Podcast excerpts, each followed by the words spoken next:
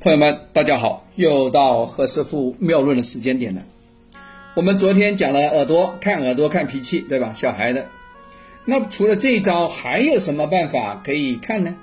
比如说，这个小孩不是你家的小孩啊，你现在要要办大师了啊，你你要你要有何老师这个功力的帮别人看。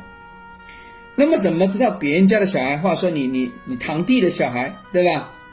你你姑姑家的小孩，你这个小姨子的小孩以后听不听话呢？对吧？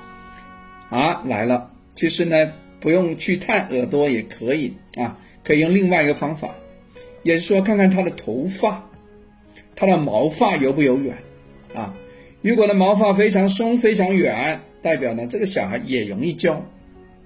如果呢，它像个刺猬一样的，哇，你一摸马上立毛的，对吧？撸猫就撸不了的，完蛋了，这小孩肯定是造反，是吧？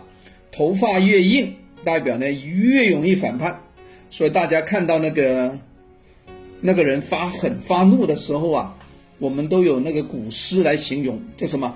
怒发冲冠，冲起来了，对吧？你有看到那个猫咪啊？那个猫咪如果跟你造反的话。是不是炸毛啊？毛都要炸起来啊，竖起来呀！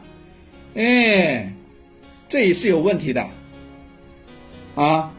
代表反叛、反抗，代表了非常有针对性的意思。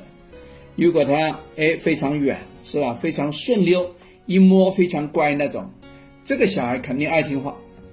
这个小孩你教他东西，他非常乐意、虚心来接受，这真的。这个不是我说的，大家可以看那些文学的作品嘛，对吧？文职的就温顺一点，武职的往往啊比较硬，胡子的比较渣，真的哟。OK，大家去研究一下，好吧？这绝招来的，不学什么时候学？